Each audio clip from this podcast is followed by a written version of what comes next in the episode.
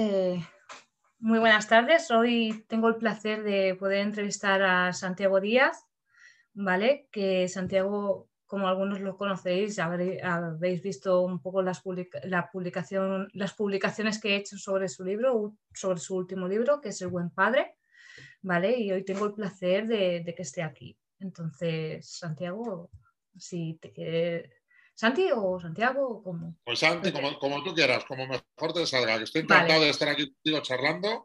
Eh, pues nada, hablemos de Talión, del buen padre, de tele, de cine, de todo lo que tú quieras.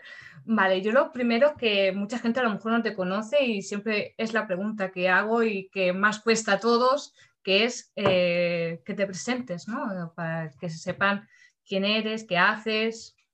Vale. Pues mira, yo soy Santiago Díaz, eh, soy guionista y escritor, llevo como guionista unos 28 años aproximadamente trabajando para diferentes series y, diferentes cadenas y productoras. en el año 2020 eh, escribí una película que se titula Voces, que está en, se estrenó en cine y está en Netflix actualmente. Es una película de terror que os recomiendo porque aparte del guion, que de eso yo no puedo decir mucho, la dirección y la interpretación es fantástica. Eh, y en el año 2018 publiqué mi primera novela, que se titulaba Talión, con la editorial Planeta. Y este, en enero de 2021 he publicado la segunda, que se titula El Buen Padre, eh, que he cambiado de editorial, me he ido con Penguin Random House. Entonces, pues bueno, básicamente ese soy yo. Soy madrileño de 49 años, estoy a punto de cumplir 50 y con muchas ganas de que me vacunen ya. Como todos, ¿no? Sí, supongo que sí hay mucha gente que ya está deseando en plan, vacúname ya, aquí. a, mí, hay gente de mi edad, eh, un poquillo más mayores o, de, amigos míos que me sacan un par de años que ya les están llamando. O sea que por una parte eh, es una alegría, por otra parte te hace pensar que, estoy ya viejuno, ¿no? Porque ya me, ya me está tocando. Mm. Pero, pero bueno, muy contento y esperando que me llamen a mí había un titular que lo he leído esta mañana que decía los abuelos de 50 a, 59. madre mía, si ellos estarán llamando abuelos, no sé yo, ¿qué será lo siguiente? Ponía los ancianos de 50 a 59, que yo lo he leído también. Digo, madre mía, los ancianos, digo, ya lo que faltaba. Dentro de poco ya. Sí, sí. Pues, pues bueno, yo lo que te quiero preguntar, o sea, yo me he leído el libro del buen padre y te tengo que decir que es sublime. O sea, me lo he pasado pipa porque ostras, presentas a un personaje que es la, inspectora Indira Ramos, que es totalmente diferente a lo que se nos presenta en muchas novelas, ¿no? Y digo, ostras, esto es un choque bastante grande, ¿no? Bueno, sí, a ver, yo quería eh, hacer un personaje especial, distinto. Eh, normalmente todos los inspectores o, en general todos los eh, personajes de, cualquier tipo de novela tienen que tener unas características especiales para que llamen la atención de los lectores y para que sean recordados o actúen eh, según esas eh, características que se les ha otorgado. ¿no? Y lo que pasa es que los inspectores o inspectoras de policía que, solemos ver, pues siempre arrastran prácticamente los mismos problemas, que si alcoholismo, que si culpa, que si casos antiguos que les atormentan. Y yo quería hacer algo distinto y quería buscarle un enemigo a mi personaje, Indira Ramos, que fuese un enemigo distinto y que no viese nadie más que ella, ¿no? Y qué mejor que un trastorno obsesivo-compulsivo relacionado con el orden de la limpieza, eh, que solo sufre ella, aunque para los demás es un bicho raro. Entonces, bueno, eh, yo creé ese personaje así y una vez que lo eché a andar por, por los, eh, a, través de las páginas me di cuenta de que aparte de ser un personaje especial que me, que me despertaba un montón de emociones, cariño, sorpresa, también me, me hacía gracia y que conseguía que a pesar de no ser un personaje cómico, descargar muchas veces eh, esas tramas tan duras que hay en El Buen Padre eh, con un poquito de comicidad y bueno, y siempre ayuda, entonces pues, pues la verdad es que ha funcionado muy bien, a la gente le encanta y pues yo te puedes imaginar lo encantado que estoy con él. No sé si, porque, claro, yo, yo cuando lo vi el personaje digo, ostras, esto tiene un punto fresco, ¿no? De, de, frescura dentro del género. Y digo, ostras, me gusta que tenga ese puntito, ¿no? Porque es lo que comentaba, es que siempre será alcoholismo, antiguos casos, y eso ya se hace como un poco aburrido. Claro, bueno, que tampoco lo critiquemos, ¿no? Porque, porque depende cómo se haga y depende de las circunstancias personales de cada personaje. Un, mismo tema eh, puede llevarse de una manera o de otra. Puedes poner ahora mismo eh, un personaje, un, inspector o una inspectora alcohólicos y, hmm. puedes hacer un maravillosísimo personaje, o sea, sin caer en tópicos ni en clichés, ¿no? Eh, pero bueno, pero que yo quería huir un poquito de eso y bueno, y, me ha salido este personaje con el que estoy encantado, que ya estoy escribiendo la segunda parte y la verdad que cada vez que, ahora si quieres hablamos de ello, cada vez que hablo, eh, eh, escribo algo suyo, me encanta. No, no, yo es que es eso, que cuando terminas de leerlo dices, y me lo dejas aquí, necesito más, ¿no? Porque claro, dejas un final, que yo no voy a, no voy a hacer spoilers, nada por el estilo, pero dejas un final que digo, ¿cómo me lo deja aquí? No puede ser, yo necesito ya la, segunda parte o lo que venga aquí, ¿no? Claro, es que yo a la hora de crear ese personaje, eh, yo le di también una continuidad, por lo menos para dos o tres partes, pero bueno, por lo menos dos partes, ¿no? Eh, ¿Qué pasa? Que, yo lo escribo, esta novela, y no sé la aceptación que va a tener, ¿no? Eso es la, una inseguridad que tenemos los escritores porque no sabes si lo que has escrito va a gustar, no va a gustar, cómo lo va a tomar la gente y demás. Yo estaba eh, bastante ilusionado con poder hacer una segunda parte y lo, desarrollé ese personaje eh, para tener una continuidad. Cuando ya eh, se publicó El Buen Padre y se vendió toda la primera edición en cuatro días y ya salió la segunda edición, pues ya me dieron luz verde para hacer esa continuidad. Bueno, no es una continuidad, sino es una segunda entrega con los mismos policías, protagonizada por, por Indira Ramos, aunque sí tiene una continuidad de la primera de la primera parte, ¿no? Eh, y entonces, bueno, por eso no es un personaje simplemente que como ha funcionado se le pone otro caso y se empieza desde cero, sino que ya tiene una historia y yo lo quería dejar en la circunstancia, que no podemos decir mucho más, pero que queda en el buen padre, que, bueno, pues yo creo que es una, que a todos los que lo habéis leído, eh, pues os llama la atención cómo, cómo, cómo seguirá. Y bueno, y con ello estoy ahora mismo. No, yo, eh, yo sé, soy yo acabé contentísimo porque, claro, lo que haces es que eh, todo todos los elementos que utiliza, y esto no pasa en muchos libros que utilizan elementos y luego no los utilizan, ¿no? Claro. Pero aquí todos todos los elementos están por algo, tienen un motivo.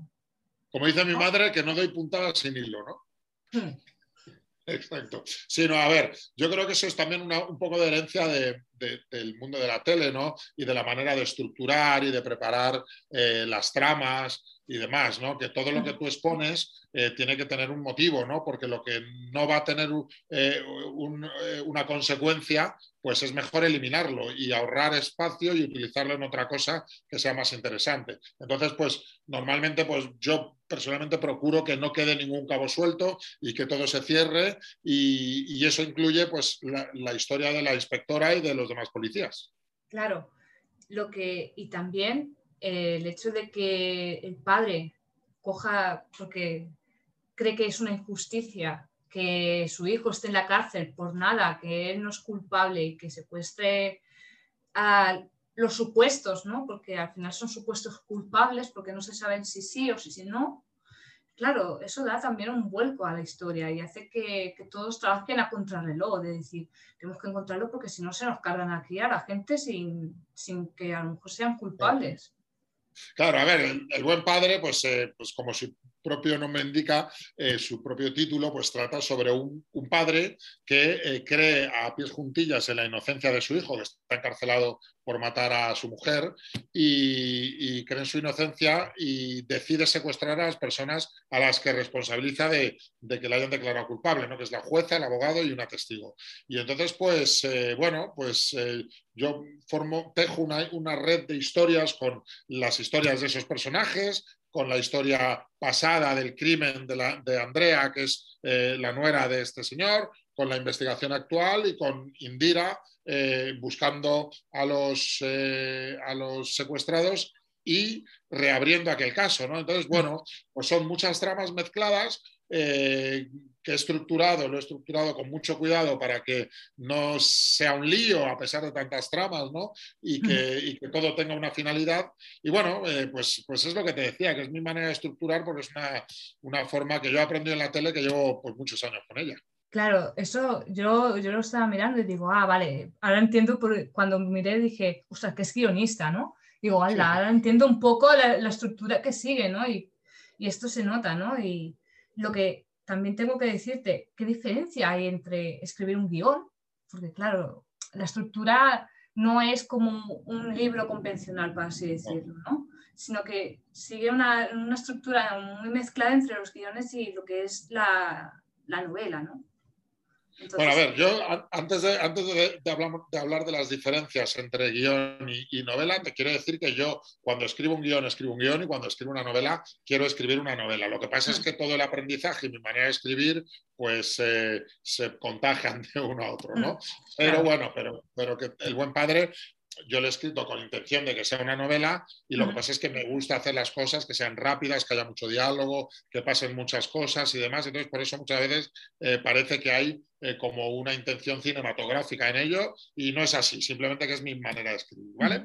Eso por una parte. Por otra, la, diferencia entre escribir, eh, hay muchas diferencias, ¿no? pero una de ellas es que en, una serie de televisión, a la hora de escribir un guion, eh, formas parte de un equipo, eh, hay más gente con la que tratar eh, las, las, tramas, con la que discutir posibles finales, con la que, pues eso, hablar de esos personajes y que no solo los conoces tú, sino mucha más gente, y entonces pues se pueden haber diferentes opiniones y se alcanza pues la que sea más conveniente para el desarrollo de la serie. Y en una novela estás absolutamente solo, ¿no? Tienes a tus lectores alfa o como se diga esto, ¿no? De gente a la que confías, que puedes eh, darle el texto y que te dan consejos, pero al fin y al cabo el que tienes que decidirlo eres tú. Y no hay, pues muchas veces cuando llegas a una encrucijada en la tele, pues puedes consultar tanto con compañeros como con directores, como con actores, como con productores, y aquí tienes que decidirlo tú solo, eh, por lo tanto tienes esa, esa, pues esa, ese peligro también, ¿no? Y esa, inseguridad, pero bueno, también es muy bonito porque también te puedes ir a cosas eh, que las has decidido tú para bien y para mal y que es lo que querías hacer sin influencias de ningún tipo. Claro, no tienes un consenso con, con, con, un equipo, ¿no? Que... Claro, claro. Esa es una de las diferencias. Otra de ellas es que en, en, una serie de televisión o en una película, eh, eh, porque esto ocurre también en una película aunque tú solo seas el guionista, ¿no? Porque en una película trabajas normalmente con, con el director, con los productores y entonces pues tienes que, que bueno, pues discutes cosas, o sea, que tampoco es que lo hagas tú tú, solo, aunque estés al frente del guion. ¿no? y, después, otra de las diferencias que te decía es que eh, en una serie o en una peli estás muy limitado por, por muchos aspectos que en una novela no. O sea, presupuesto, decorados, disponibilidad de actores, eh, tono, eh, dependiendo de para quién va dirigida esa serie, para qué plataforma, para qué cadena, pues tienes que tener una serie de, de referencias. Claro, mm. y de, cuidado con, las cosas que, haces y en una novela eres libre absolutamente, con lo cual es maravilloso. Para mí esa libertad es fantástica, también tiene peligro, ¿no? porque hay veces que te vas a sitios de los que después es muy complicado volver, pero bueno, eso. Y después te voy a decir otra cosa. Hay, aparte de, de, lo técnico, que es lo que te acabo de decir, hay otra enorme diferencia entre ser guionista y ser escritor. Y es que, por desgracia, como guionistas, eh, muy poquita gente nos tiene en cuenta. O sea, muy pocas veces yo he escuchado, salvo en programas de televisión eh, pues especializados en ello, muy pocas veces he, visto entrevistas con el guionista de tal serie o con la guionista de tal peli, eh, muy poquitas veces, ¿no? Porque estamos en un segundo término, primero están los actores, el director y demás, y los guionistas como que somos unos, un ente aparte que parece que no. Claro. Y a veces, y, según qué pase en la serie, dices, ¿te acuerdas? No te acuerdas del director ni de los actores, te acuerdas del guionista. Claro, no, sí, o sea, para mal o para vaya, vaya porquería que han hecho los guionistas, sí nos acordamos. Exacto. Pero, y, que, después muchas veces tampoco es culpa suya, ¿no? Pero bueno, que eso mm. es cierto que, no, no, se nos da el reconocimiento como guionistas que yo creo que nos merecemos. También es verdad que los guionistas normalmente también hay veces que, que pues preferimos estar en un segundo plano porque realmente los que dan la cara son los actores y tal, pero bueno, pero que ese reconocimiento no se tiene y como escritor sí lo tengo, o sea, mm. eh, solo hay que ver esta entrevista que me has pedido, eh, pues como guionista, pues pocas veces me piden una entrevista para hablar de mi último guion, ¿no? Y, como novela sí. Entonces, bueno, pero yo creo que eso poco a poco hay que ir cambiándolo y que, hmm. que los guionistas estén a la altura de, los directores y de los actores, pero sobre todo porque son los que eh, están en la base de todo. Sin un guion no hay peli, no hay interpretación magnífica y no hay nada. Hmm. Entonces yo creo que es la base de todo. Claro, porque tú al fin y al cabo estás narrando la historia de, el director te puede decir, pues quiero que, que pase esto y tal, pero al final, al fin y al cabo. Eh, o sea, el, director puede decir, claro, el director puede decir cómo la quiere contar eh, visualmente y hmm. los, los eh, actores o actrices pueden aportar su registro de personaje, sus características o, cosas que, que, que, lo enriquecen el resultado general, sin duda ninguna. Pero todo eso sobre una base, que es el guion. Entonces es, un guion es como eh, una estructura de un edificio. Por muy bonito que sea todo lo de fuera, por, aunque las paredes sean de mármol, precioso, si haya eh, flores en las ventanas, y sea cristal y precioso y todo lo que quieras, como el, lo de dentro no se sostenga y no se afirme, se cae en dos días. Entonces, y eso se valora poquito. y yo creo que es que hay que reivindicar el trabajo de los guionistas. Claro, porque puedes tener, yo he visto películas que tienen actorazos y, tienen como, para así decirlo, un contenido vacío, ¿no? Y pues. ves películas que, por ejemplo, eh, ahora se me ocurre el caso de 300, ¿no? Que, tenían muy pocos presupuestos, eh, tenían actores que no eran muy conocidos, pero sí tenían un guion que daba mucha fuerza Sí, sí, no, a ver, ¿qué, es eso? Que tú, mira, eh, eh, yo soy de la opinión de que una película con un buen guion, aunque no esté bien dirigida ni, ni bien interpretada, tú la vas a ver porque lo que te están contando te, interesa. Evidentemente, si está bien dirigida y bien interpretada, muchísimo mejor. Pero por muy bien dirigida, por muy bonitos que sean los planos, por, por muy bonito que sea una persecución o por lo que nos encanten los actores, si no hay una historia detrás, a la media hora dice, vaya rollo, ya he visto a este actor que me gusta, a esta actriz que me gusta, ya he visto tres planos maravillosos, pero esto es un rollo para Claro, pasan como los libros, que hay una frase que dice, si no te has quedado en el libro, nunca, nunca lo has leído, una cosa así, ¿no? Decían. Sí, no, y, un poco con las películas y las series, ¿no? También. Claro, en los libros ocurre otra cosa. También es, a ver, en un libro, al ser, también es distinto también, porque en una película por decirlo de alguna manera, te lo dan todo hecho. En mm. un libro también apelas a la imaginación. Eh, Indira Ramos, eh, la protagonista del Buen Padre, yo me la imagino de una manera y tú te la puedes imaginar de otra manera totalmente distinta. Y eso también es muy bonito, ¿no? Y entonces, pues te puede, te puede atrapar en la historia y demás. Pero yo creo que, evidentemente, si tienes unos buenos personajes trabajados, eh, con una biografía que has pensado en ella antes y más una historia potente, una premisa buena, eh, evidentemente pues tienes todas las papeletas para que funcione.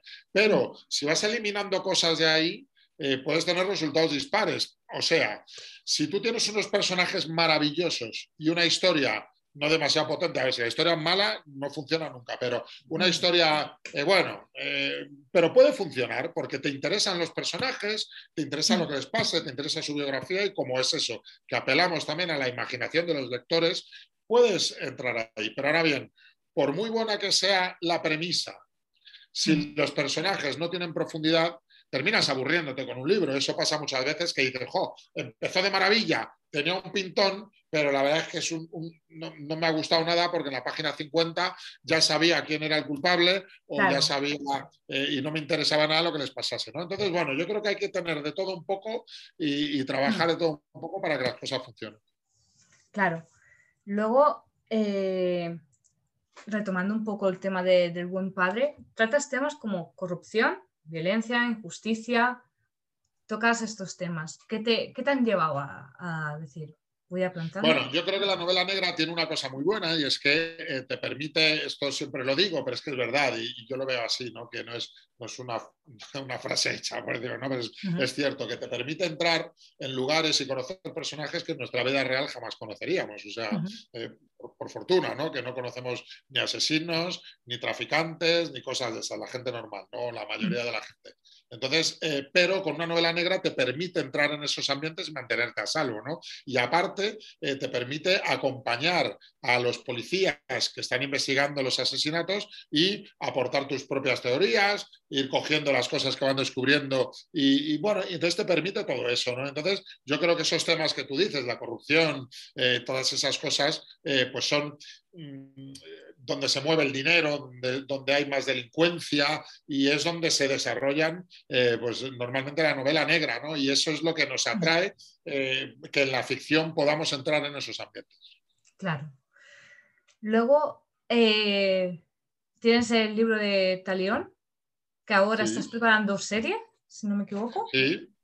Sí, bueno, a ver, eh, los derechos de Talión los compró una productora eh, y bueno, lo que, ha pasado es que la pandemia nos ha fastidiado a todos en todos los sentidos y entonces pues, pues una de las cosas que ha pasado es que plataformas eh, que antes de la pandemia iban a hacer 10 series en España, pues ahora después de esto pues son un poco más cautos y en vez de 10 hacen 2, entonces pues la competencia es mayor y todo se ralentiza un poquillo. Claro, entonces ahora mismo Talión está un poco parado, eh, pero bueno, yo confío en que se retomen las negociaciones pronto y, salga adelante porque a mí es mi primera novela y no es porque haya escrito yo, pero me parece un historión que no vea, sobre todo un historión eh, muy audiovisual y que puede tener una serie igual que El Buen Padre, ¿no? Que bueno, pues yo creo que, que son libros que se pueden adaptar fácilmente y que podrían tener mucho interés. Yo lo, yo estoy comenzando a leer Talión porque, claro, comencé con El Buen Padre y lo estoy leyendo, ¿no? Y, ostras, la premisa que das, digo, ostras, mm, yo me lo... Eh, te hace plantearte ciertas cosas. Claro, mira, tanto en Talión como en El Buen Padre, yo, aparte de entretener y que la gente se lo pase bien y contar una historia interesante, eh, o, intentarlo por lo menos, yo lo que pretendo es que eh, la gente piense también. O sea, que no solo sea leer y cerrar y tal, sino que te deje algo y que te deje pensando. Y en las dos en los dos casos planteo eh, algo, que es que te pongas en la piel de los protagonistas. En el caso de Talión es Marta Aguilera, que es una periodista a la que le encuentran un tumor y le dan dos meses de vida y entonces eh, decide pues eh, aplicar su propia ley del talión con personas que ha ido conociendo gracias a su profesión, pues que no han pagado eh, como ella piensa que deberían, ¿no? Y entonces, pues yo quiero, yo quiero que los lectores se planteen, ¿qué haría yo si me quedasen dos o tres meses de vida, como le pasa a Marta Aguilera, ¿no? Eh, me quedaría de brazos cruzados, me iría al Caribe o, intentaría dejar mi huella en, este mundo. A ver, la manera en que lo hace Marta Aguilera, pues a lo mejor es eh, de una obra... Claro, es, de una obra de ficción, de novela negra, y quizá no lo haríamos todos, ¿no? Pero, pero quizá nos lo plantearíamos, oye, eh, me gustaría irme sin hacer nada o, haciendo un poco de justicia a los que creen que no la tienen, ¿no? Eso en, Talión y en El Buen Padre lo mismo. Eh, yo quiero que todos nos pongamos en el caso de Gonzalo de Ramón Fonseca, que es el padre de Gonzalo, y que digamos, oye, ¿tú qué harías si la persona a la que más quieres en este mundo, ya sea tu hijo, tu hija, tu pareja, tus padres, quien sea, eh, es injustamente carcelada, encarcelada? Eh, y va a pasar los próximos 20 o veintitantos años en la cárcel siendo inocente. ¿Te quedarías de brazos cruzados o harías lo que fuera para demostrar su inocencia? Pues bueno, eh, Ramón Fonseca es un hombre que tiene 84 años, que, está solo ya en el mundo, su mujer falleció, entonces ya no, no tiene nada que perder y decide pues traspasar esa línea ¿no? y decir secuestro a las personas a las que responsabilizo y amenazo con dejarlas morir si no encuentran al verdadero asesino de mi nuera. ¿no? Y entonces, bueno, pues, eh, pues yo quiero eso, que, que, cada uno se ponga en la piel de esas personas y que no solo sea un entretenimiento, sino que nos, haga pensar. Claro, porque es eso que en la, ahora que has hecho la comparación dices, sea, ¿qué te planteas? ¿no? Y, en algunos momentos en el buen padre yo digo, pues yo qué haría si, si yo me encontrase en esta situación, ¿sabes? De que mi hijo yo sé que es inocente. Claro, es que imagínate. ¿Y, qué hago, sabes?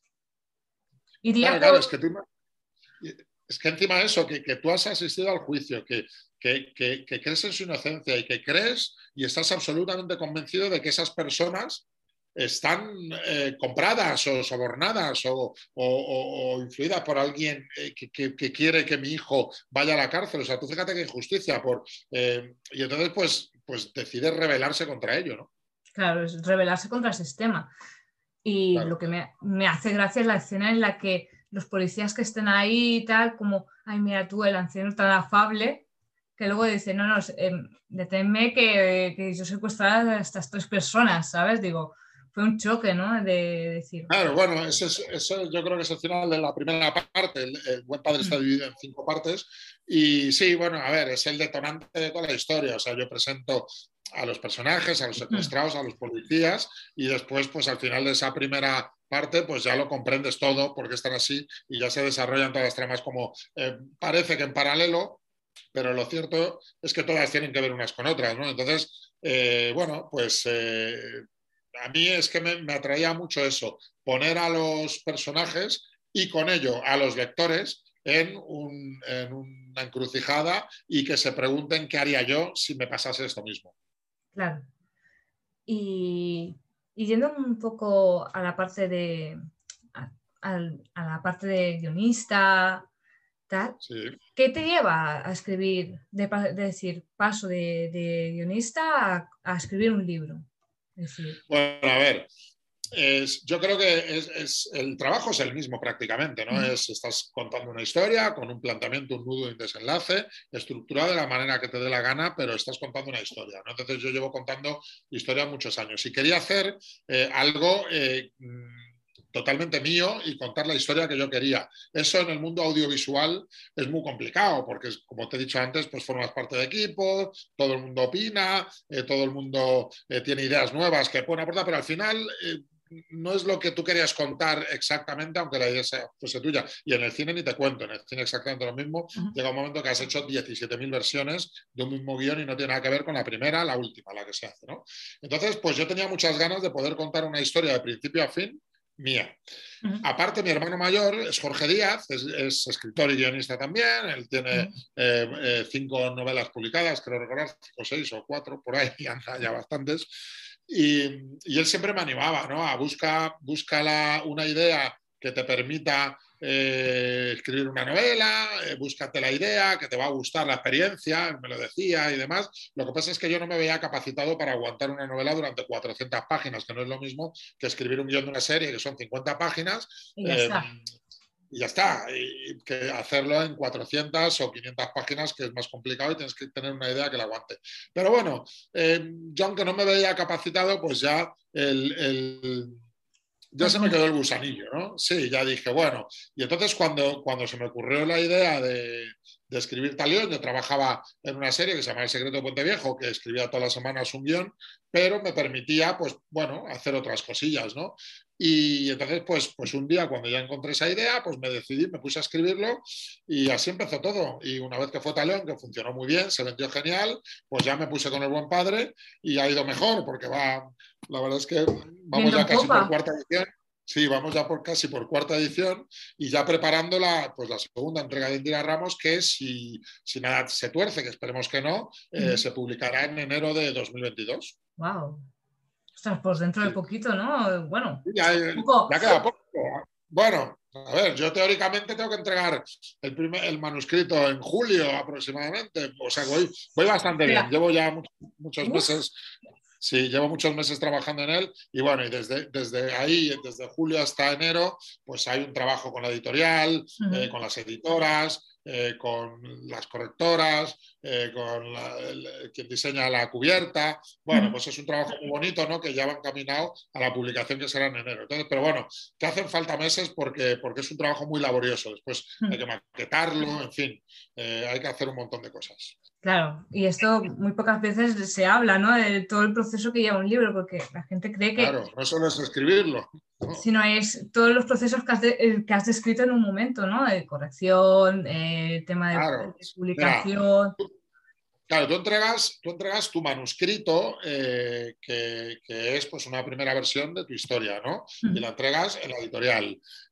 yo, como ya tenía contratada esta segunda parte, pues he, trabajado con, la editorial un poco mano a mano. O sea, eh, cuando llevaba dos partes de la novela ya se la mandé, eh, me dieron el visto bueno para continuar, en fin. O sea, que ya es un trabajo un poquito más eh, con ellos, mano a mano, ¿no?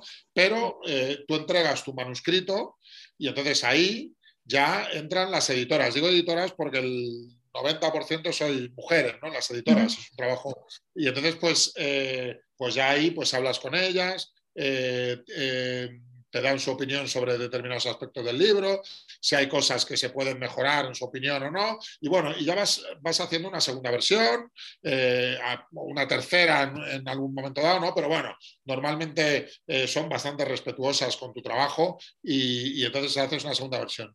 Una vez que ya está esa segunda versión, que ya estamos todos de acuerdo con que esta es la que queremos que se haga, ya pasa a las correctoras, ¿vale? O a la correctora, que es eh, una persona que hace eh, una corrección ortotipográfica, pues que corrige, eh, pues yo qué sé, los signos de puntuación, si hay algo que no esté, no sé, alguna errata y todas esas cosas. Una vez que ya está eso, pasa ya a maquetación. Y mientras tanto ya están los de la cubierta, eh, pues diseñando la cubierta y, mientras tanto, pues eh, los de las fotos, pues te hacen las fotos para, la, para esto. Eh, o sea, que es un proceso de un montón de gente, de un montón de departamentos. Y una vez que ya se tiene todo, ya entra pues los de promoción, los de ventas.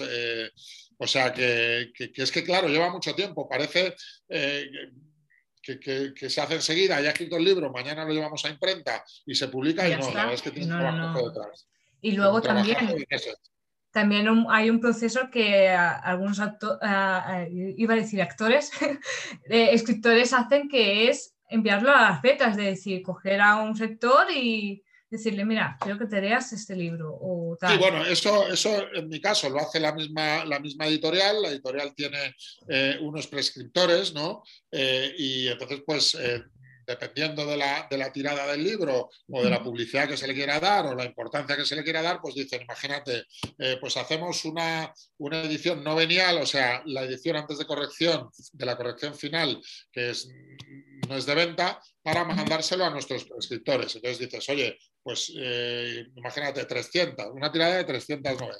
Pues en esas novelas se les manda pues a blogueros, a, libreros, a periodistas, no sé, eso ya es, eso ya es una cosa que hace la, editorial porque ellos tienen sus, su tal. Y bueno, y, entonces, claro, por eso también eh, la novela eh, no es que diga que yo la entrego en julio y publico en enero y, el 20 de diciembre puedo estar todavía haciendo correcciones, ¿no? Porque a lo mejor esa primera edición novenial hay que, hay que haberla mandado en octubre para que les dé tiempo a, leerla, A hacer, sus, eh, pues sus artículos, sus, eh, sus críticas, sus reseñas y sobre todo cuando es una cuestión de libreros, pues hacer sus pedidos dependiendo de la, de lo que creen que se va a vender, ¿no? Entonces, pues a lo mejor todo, hay, todo este proceso hay que tenerlo cerrado en, septiembre, octubre, y después esos dos meses ya es pues para, para enviar todas esas ediciones. O sea que es, muy complejo, es mucho más difícil de lo que parece.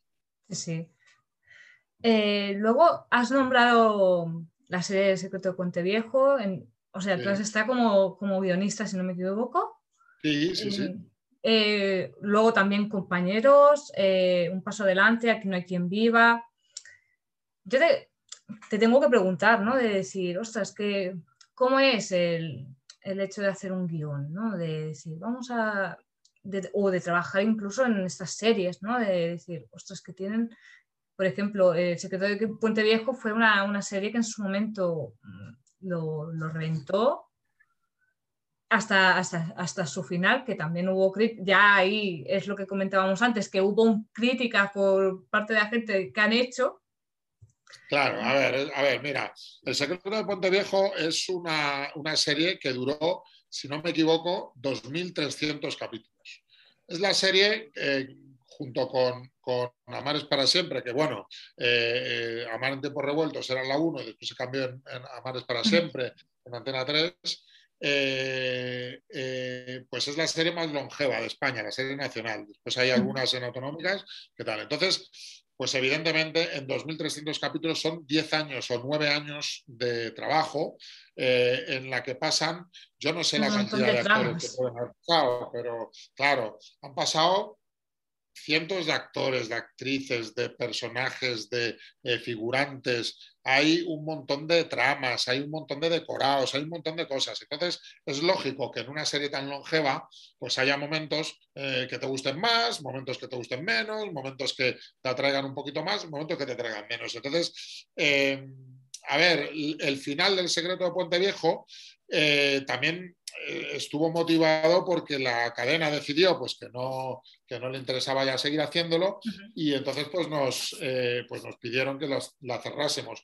Eh, teníamos, imagínate, después de tantísimos capítulos, algunas tramas abiertas que nos hubiera gustado tener más tiempo para cerrarla, pero bueno, pero el mundo de la tele es así. Entonces, eh, yo te digo una cosa, mucha gente, a, ver, eh, al, principio fue un éxito enorme con Pepa la Partera y con Tristán y tal, fue un exitazo que todavía sigue siendo en, muchos países en el mundo, se emite como en 60 países. Se han, traducido a otro, o sea, se ha llevado a, otros países. Claro, está como en 60 países, una cosa así, entonces fue mucho éxito. Y al final, pues bueno, pues la gente termina cansándose un poco muchas veces, pues, eh, y prefiere cambiar y tal, pero te voy a decir una cosa, eh, a pesar de las críticas que tú dices, yo ahora que ya llevamos un poquito más de un año, o no, vamos a cumplir ahora un año ya sin emitir, por ahí debe andar, eh, ahora me encuentro muchísima gente que me dice que la echa de menos y que, le hacía pasar muy buen rato y que se convirtió como en una compañía eh, de todas las tardes que tenía Francisca Montenegro, que era la prota mala, eh, y la estaba escuchando, entonces que ahora lo echan mucho de menos, ¿no? Mucha gente que, eso, que criticaba eh, al, final, pues oye, esto se, hace pesado, esto no me gusta y tal, ahora dicen, oye, porque, claro, porque me hacía una compañía bestial. Entonces, bueno, pues son las cosas que pasan. Claro, y de las, de las series o guiones que, que, has hecho a lo largo de tu carrera, ¿cuál dirías que es este o la serie que digas, con esta serie me quedaría? ¿no? De... A ver, es que eso es, que eso es muy difícil. Eh, claro. a ver, es que es muy difícil, porque mira, el problema de las series es, como te he dicho, que que, tú te eh, formas parte de un equipo y después mucha gente interviene en, el resultado final, ¿no? No solo el resultado final de lo que ves en pantalla, sino el resultado final del guion. Y entonces, pues al final hay muchas manos, entonces eh, hay pocas veces que puedas decir, este guion es mío aunque solo venga firmado por ti, ¿no? Entonces, pues porque siempre hay cosas que te quitan por motivos de producción, por motivos de lo que sea, ¿no? Entonces es muy complicado.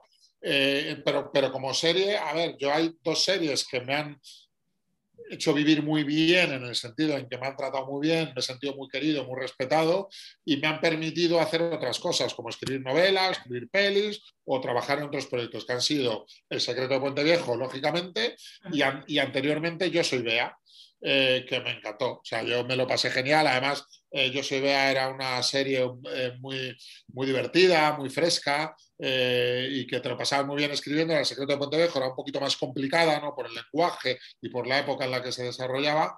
Pero bueno, yo si tuviera que elegir, me quedaría con esas y con dos series que he hecho últimamente, que son una que se llama Fuerza de Paz, que se va a, emitir en televisión española en los próximos meses, eh, que, es eh, de militares y es para mí creo que es una buenísima serie.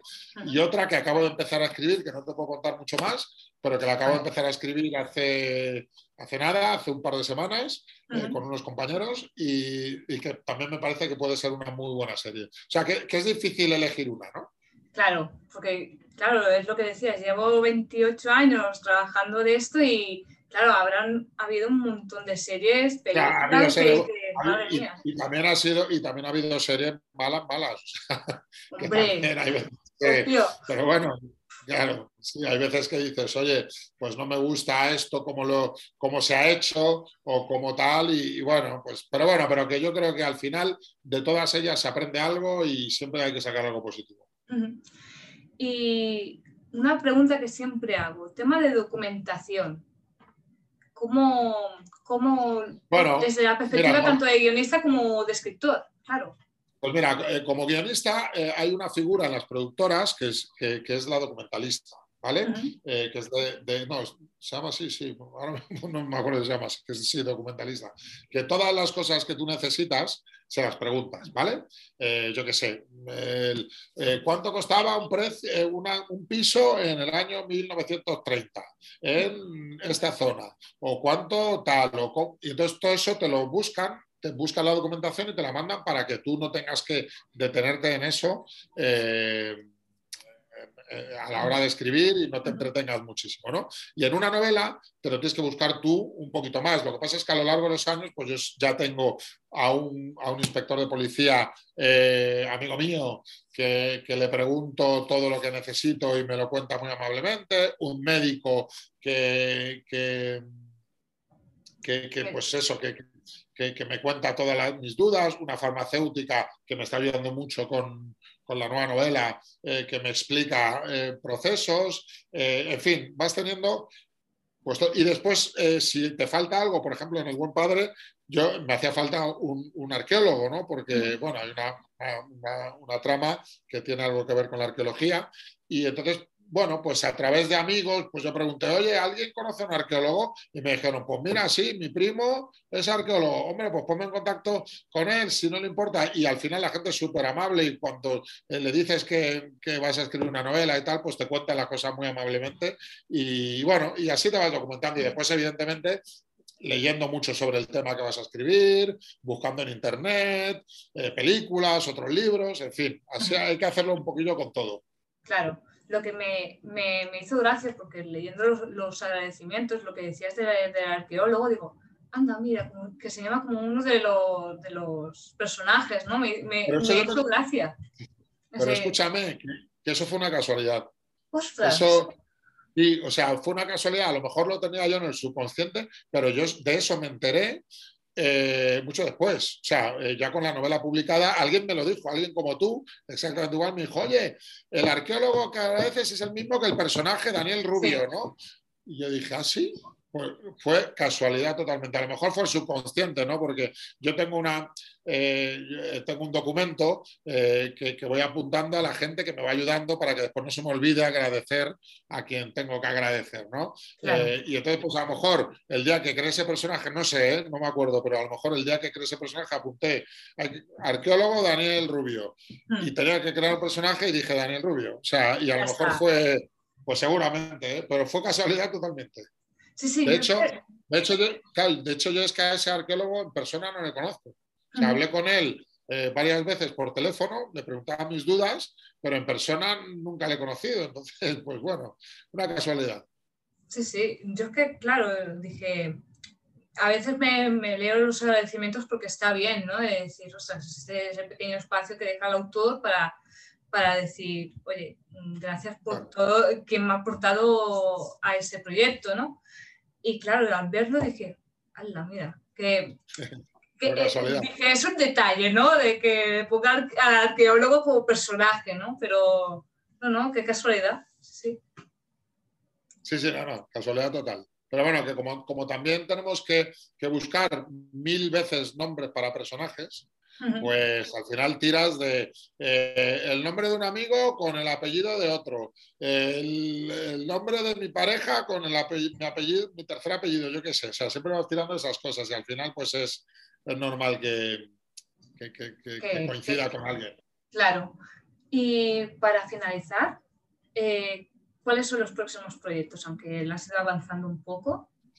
Pues mira, en cuanto a tele, en cuanto a tele, eh, eh, está Fuerza de Paz, que es para televisión española, que se está terminando ya de, grabar y bueno, y, se emitirá no sé exactamente cuándo, eso lo tienen que decidir. Yo calculo que será para el otoño, pero vamos, que no lo sé, esto es de aventuro. Eso ya está. He empezado otra serie con la misma productora, eh, que llevo un par de semanas con ella y estamos escribiéndola y bueno, y, esa será, pues supongo que para, para 2022 ya. Eh, después en cine me han pedido, me han pedido un proyecto para tele también, pero bueno, que, lo tengo que posponer un poquillo porque no doy para más. Claro. Eh, y bueno, que, me apetece mucho, pero bueno, lo haré eh, poco a poco y, tardaré un poco. Y para cine me han, pedido, me han encargado una peli pero que empezaré con el guion si todo va bien también, ¿sabes? Porque bueno, después para septiembre. Entonces, pues bueno, y mientras tanto, pues tengo... Eh, tengo la, segunda parte del Buen Padre, que no es segunda parte del Buen Padre, porque son novelas independientes, pero con esos personajes.